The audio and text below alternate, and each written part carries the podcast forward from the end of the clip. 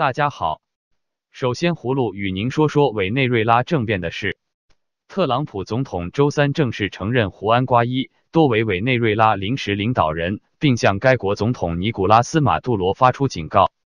特朗普总统还表示，如果这个南美国家不能和平过渡到民主，我们没有考虑任何事情，但所有的选项都在桌子上。就在特朗普总统发表这一声明前不久。委内瑞拉反对派领导人在委内瑞拉举行的为期一天的反对马杜罗大规模抗议示威活动中，宣布自己为总统。白宫官员强调，如果马杜罗暴力镇压抗议者，或是对瓜伊多采取行动，那么华盛顿最直接的行动可能会加强对马杜罗政府成员的制裁。特朗普政府也不排除采取海上封锁或其他军事回应。如果本周卡拉卡斯的政治局势恶化，特朗普政府还可能对委内瑞拉石油业实施新的制裁。此外，华盛顿还直接向马杜罗施加压力，要求他放弃总统职位。马杜罗去年再次当选总统后，受到了国际社会越来越多的批评。外界广泛认为马杜罗的连任是非法的。美国国务卿蓬佩奥在一份声明中说。美国呼吁马杜罗下台，让位给反映委内瑞拉民意的合法领导人。美国还希望其他国家承认瓜伊多。加拿大表示将效仿美国，而墨西哥官员则称他们不指望本国政府立即采取任何此类措施。据法新社二十四日消息，委内瑞拉总统马杜罗在首都加拉加斯对支持者说：“我已决定将切断与美帝国主义政府的外交与政治关系。”他表示将给美国人员七十二小时离开委内瑞拉。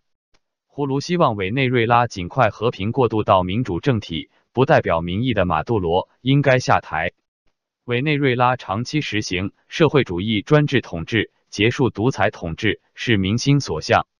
接着，葫芦与您说说中国当局镇压支持工人运动的大学生的事。据路透社报道，中国当局对劳工活跃人士的镇压。扩大到主要的高校，北京大学和人民大学。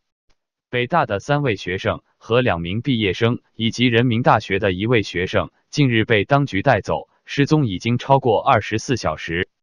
北大学生李子怡、马世泽，北大毕业生李家豪和人大学生严子豪等人，星期一下午约两点遭国保带走。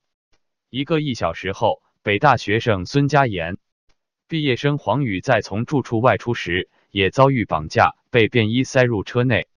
另外，被困在屋里的北大学生张子薇为躲避抓捕，藏在床下七个小时，半夜后发出最后一条消息后，也已失联。据悉，被抓的北大在校生都为北大马克思主义学会成员。近几周，国宝和校方频繁约谈他们，警告寒假不能去任何地方，必须立即回家，并报告行程。这些学生多数是深圳家事工人要求组建工会运动的声援团的成员，或支持声援团的活动。此前，深圳劳工公益机构春风劳动争议服务部主任张志如、劳工维权人士吴桂军、何远成、简辉、宋佳慧星期天晚被警方带走，他们都与深圳的劳工组织有过关联，近些年都比较活跃。有分析表示。这看来是当局一次有协调的镇压行动。葫芦对中共当局的镇压行为感到愤慨，因为中共是靠工人和农民运动起家，但到今天维保政权反而残酷打压声援工人运动的学生，令人不齿。最后，葫芦与您聊聊美国政府和国会协商开门的事。据报道，美国参众院两党领袖已达成妥协，定于二十四日。将就可能导致结束政府关门的两项法案举行表决。一项法案包含了五十七亿元川普总统要求的边界建墙费，另一项是为已关门的政府部门拨出临时资助，但资助仅维持到二月八日。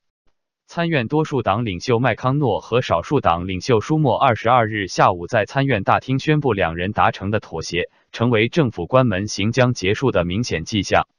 政府关门现已进入第五周，八十万联邦员工领不到薪水。舒默表示，人们在问有无途径摆脱政府关门，有无途径卸掉八十万联邦员工没有薪资的沉重负担，以及有无途径先让政府恢复办公，然后再辩论该为边界安全做些什么。我们现在提供了途径。葫芦希望美国政府尽快开门运转，但预感通过川普的建强费较困难。好了，今天就与您聊到这，明天见。